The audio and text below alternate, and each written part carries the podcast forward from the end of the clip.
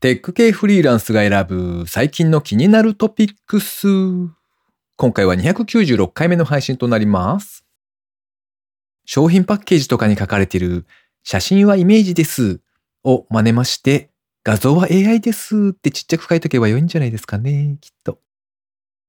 この番組ではフリーランスエンジニアの S とエンタメ系エンジニアのアスカさんが最近気になったニュースや記事をサクッと短く紹介しております。今回は S の一人会となっております。IT 関連をメインにですね、ガジェットだったり新サービスの紹介だったり、それぞれが気になったものを好き勝手にチョイスしております。今回も記事を3つ紹介していきたいと思います。ご意見ご感想などありましたら、ハッシュタグ、カタカナでテクフリで X に投稿いただけたらありがたいです。では一つ目の記事ですね。有林堂にアバター書店員登場。アバターによる新しい本との出会いをご提案。こちらはプレスリリースで配信されていた記事ですね。アビータ株式会社は株式会社角川と株式会社有林堂が2023年9月29日より11月30日に開催するニコニコ角川祭り2023にアバター書店員を展開すると発表しました。アバター書店員はですね、書店員や専門スタッフがアバターとして顧客と実際に会話しながらぴったりの本を見つけてくれる体験型のコンテンツだそうです。今回は実際の有林堂書店員がアバター書店員として登場するそうですね。こちらのアバター書店員さんの特徴は次の3つ。遠隔地から接客が可能。アバターは遠隔地から接客を行うことが可能になっておりまして、書店での接客スタッフ確保の課題を解決すると。それから2つ目が、心理的な障壁なく気軽に会話が可能。アバターは従来の接客とは異なりまして、心理的な障壁がなく気軽に会話することができるため、お客様と本当の出会いのきっかけを創出することができるとしています。それから3つ目ですね。新しい本との出会いの提案が可能。アバターはお客様の興味や関心に合わせて新しい本との出会いを提案することができ、新たな読書体験を創出することができるということだそうですね。こちら第1弾はですね、アトレ恵比寿店、横浜駅西口ジョイナス店での実施が決定しておりまして、他の店舗に関しましても順次展開を予定しているそうです。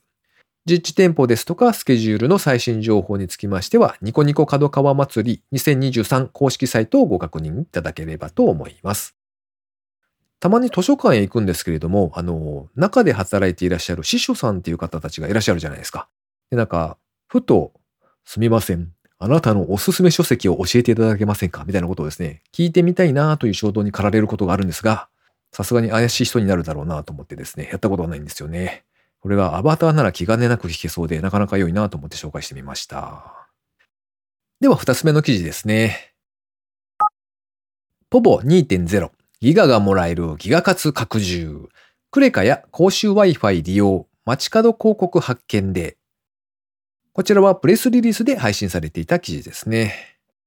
KDDI 沖縄セルラーは2023年10月6日からポボ2.0のギガ活対象サービスとしてナッジ株式会社が提供するポボギガ活クレカと公衆 Wi-Fi 接続アプリタウン Wi-Fi by GMO を追加したと発表しました。ポイ活というのがあると思うんですが、あれはまあクレジットカードのポイントだとか、ホニャララカードのこうポイントを獲得していくっていうものですけれども、ポボの2.0ですと、あの、たまにいろんな形でプロモーションを行ってるんですよね。で、何かコードを入れますと、1ギガ分のギガがもらえるみたいな、そんなキャンペーンがちょくちょくありまして、えーそれらのこうギガをもらうというやつをギガ活というふうに言ってるんですけれども、そちらの対象のサービスが増えましたよという案内ですね。一つ目が、いわゆるクレジットカードですね。ナッジという名前のついている年会費無料のビザが使えるクレジットカードがありまして、そちらの決済額に応じてデータ容量がもらえるそうです。一例としましては、5000円の利用で 0.5GB 1日間とか、1万円の利用で 1GB 1日間みたいな、そんな風にギガ活としてギガがもらえるということだそうですね。それから二つ目がタウン Wi-Fi by GMO という公衆 Wi-Fi 接続アプリというのがあるそうで、こちらは街中の無料 Wi-Fi に自動的に接続してくれるというアプリだそうですね。でこのアプリを使って接続します。もしくは、え広告動画みたいなものがあるそうなので、そちらを見ると溜まっていくという Wi-Fi ポイントがあるんだそうですね。で、これを POVO2.0 のデータ容量に交換が可能になったということだそうですね。Wi-Fi ポイント100ポイントで1円相当だそうで、えー、例えば2万4000ポイント集めますと24時間使い放題になったりとかですね。もしくは2万8400ポイントと交換して 1GB7 日間利用可能というギガのクーポンコードがもらえると。そんな形になっているそうです。それから最後3つ目がですね、ポボのギガ活カルタというのがあるそうですね。ギガがもらえるコードを記載した広告をですね、東京と大阪に設置。あから和をのをですね、まで計46種類のポボにちなんだ内容が掲載されている広告があるんだそうです。もらえるデータ容量はカルタによって異なりまして 0.01GB から 0.5GB まで。このポボカルタの左下に記載されているプロモーションコードを入力して反映できるそうですね。設置期間は2023年10月6日から2023年10月19日までだそうで、設置場所はですね、東京都が新宿駅の周辺38種、それから高尾山に7種。大阪府が南波恵比寿橋筋の横7種が設置されているそうです。え、ちなみにこのギガ活ですね、僕もたまにやるんですけれども、ローソンで500円以上の買い物を auPay で支払うと0.3ギガかな ?300 メガバイト分のギガがもらえるというのがありまして、たまにそれをやっていたりします。が、これがまたですね、500円ちょっと超えるぐらいの買い物をするのがなかなか難しくて、なんだかコンビニでこんなに買わなくてよかったのにな、みたいなことを後から思ったりして、ちょいちょい微妙な後悔がありますね。うんうん、そしてこのポボのギガカツカルタというやつが、これはあれですよね、広告を見つけただけでもらえるということだと思うので、くっそ、地方都市にはないのかみたいなことを思いながらですね、こちら紹介してみました。では最後3つ目の記事ですね。この作品は AI と一緒に作成しましたマーク、みんなはつけます？こちらはギズモードジャパンで掲載されていた記事ですね。え以前から声が上がってたこととしてですね、AI が作ったもの、AI、AI によって生成されたものに関しましては、それとわかるウォーターマークをつける必要があるのではというような、そんな話が出ていたんですけれども、今回出来上がったのがですね、コンテンツ credential マークというものだそうです。 Coalition for Content Provenance Authenticity ですかね。読み方は全然違っているような気もしなくもないんですが、C2PA という略称がついた、そんな団体があるそうで、そちらが発表しましたこのマークですね。Adobe とか Microsoft とか、もしくはニコン、ライカといった企業と協力して制作されたものだそうです。こちらの CR マークと呼ばれるものなんですけれども、AI を活用して作られた様々な制作物に貼り付けが可能となっています。画像はもちろんですね、動画ですとか PDF ファイルでもメタデータに追加することで、えー、その情報を載せることが可能だそうですね。このメタデータの中には制作した人の名前ですとか使用した AI ツール等が付与されるそうなんですけれども、現時点ではですね、CR マークに対応したアプリケーションがないと、まあ、その情報は表示されなかったりとか読み込めなかったりということだそうです。以前からあのクリエイティブコモンズというものがありまして、えっ、と、例えば自分が撮ったこの写真のデータをですね、自由に使ってもいいですよとか、もしくは自分の名前だけ入れてくれれば好きに使ってもいいよですとか、もしくは改変しないんであれば使ってもいいよですとか、そんな風にして自分の主張を載せたですね、アイコンというか、まあ、マークにして載せるみたいなものがあるんですね。CC と呼ばれたりしますけれども、まあ、それの AI 版みたいなものができてきたということなのかなというふうに思って紹介してみました。現時点だとなんとなくですね、あの、個人的には AI で生成された画像だとかってちょっと公共の場というのか、例えば自分のサイト上に載せるとかっていうのは結構しづらいんですよね。なので、こういうマークが普及してですね、まあそういった情報を載せさえすれば、堂々と使えるみたいな形になると良いななんて思いました。ということで今回紹介する記事は以上となります。続けまして番組にいただいたコメント紹介のコーナーですね。えー、村ペンさん、いつもありがとうございます。